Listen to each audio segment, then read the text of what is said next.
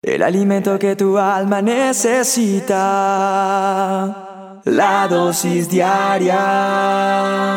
Con William Arana. Ya no vivo yo, vive Cristo en mí, mi vida cambió.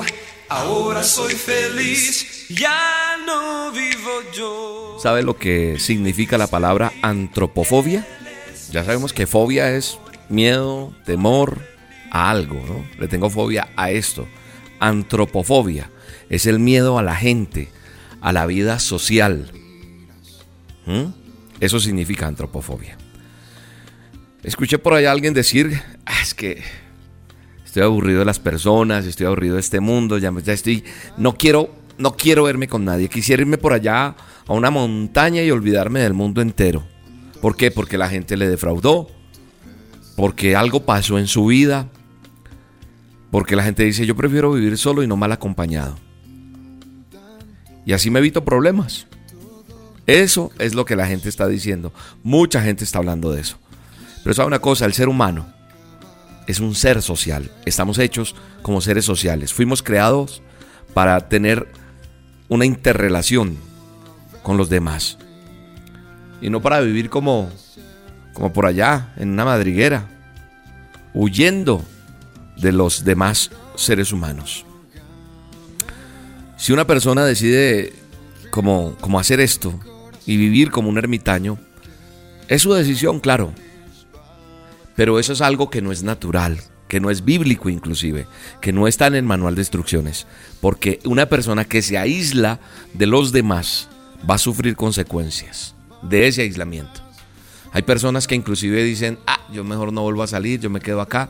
Y a medida que van pasando los años, te encierras en tu cuarto. No necesitas, no hablemos de una madriguera, no hablemos de un lugar por allá desértico, ¿no? Hay gente que vive en la ciudad, pero se prefiere encerrar en su casa, en su cuarto. Y una persona que está encerrada, ensimismada y que no se relaciona con los demás, va a sufrir las consecuencias, va a tener problemas. ¿Por qué? Porque el estar solo hace que piense, que piense, que no tenga nada que hacer, que no se relacione y van a llegar pensamientos terribles a su cabeza que van a inundarse y le puede se puede enloquecer una persona. Una persona que está aislada de los demás se nota en su mirada, se, se nota en su comportamiento. Y una mente desocupada que no tiene contacto con los demás es el patio del enemigo para que haga fiesta en él. ¿Sabe una cosa? El problema no es vivir en comunidad, sino con quién y en qué condiciones. Debo tener una interacción social, conllevar roces, eh, eh, todo eso es inevitable. Pero sabe una cosa, no tengo que entrar en el cuento de ser el que me aísle, sino saber con quién me relaciono yo. Hay gente que me contamina, que me hace daño porque es negativa, porque es pesimista, porque es grosera, porque tiene malos hábitos, por, por muchas circunstancias. Pero yo decido si sigo ahí o no. Yo tengo que evitar tener choques con los demás. Tengo que aprender a ceder. Cuando ya no los puedo evadir, entonces debo enfrentarlos con la mejor actitud. Y yo debo aprender que tendré que lidiar con algunas personas que hacen parte de mi familia. Yo la familia no la puedo cambiar. Los amigos tal vez. Pero los, la familia es la familia y punto. Ahora, hay personas que son demasiado tímidas, ¿no?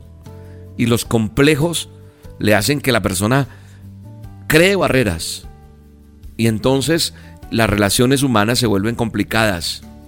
Pero todo eso es superable. Le habla a una persona que fue súper tímida, súper introvertida, o sea, me costaba relacionarme con los demás.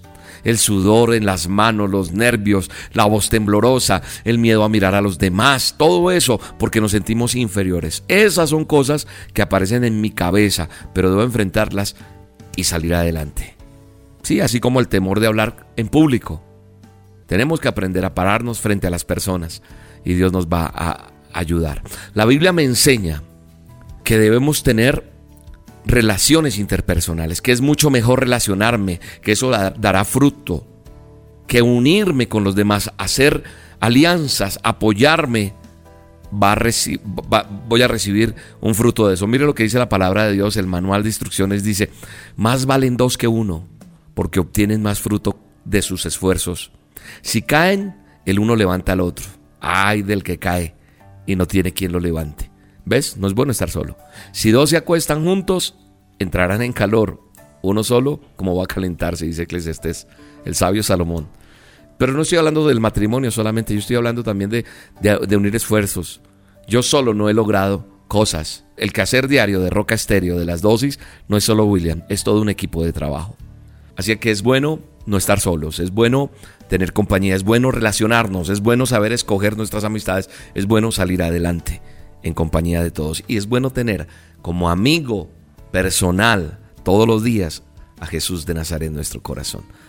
Gracias Dios por esta palabra, gracias por la bendición de la dosis, gracias por mis amigos, gracias por el equipo de trabajo que tenemos, gracias porque me permite relacionarme. Gracias Dios, no soy el ejemplo, pero sí soy tu discípulo y quiero aprender a ser mejor. En el nombre poderoso de Jesús bendigo a cada oyente de la dosis diaria en este día. Amén y amén. Quiero aprender, ser un reflejo de tu amor. Ya al mirarme en el espejo,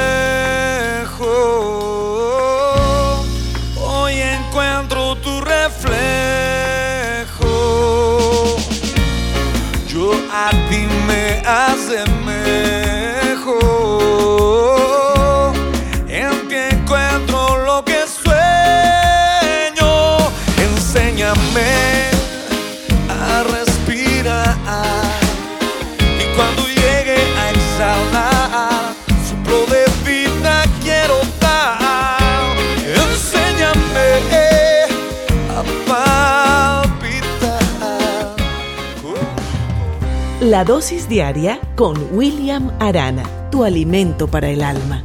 Vívela y compártela. Somos Roca Estéreo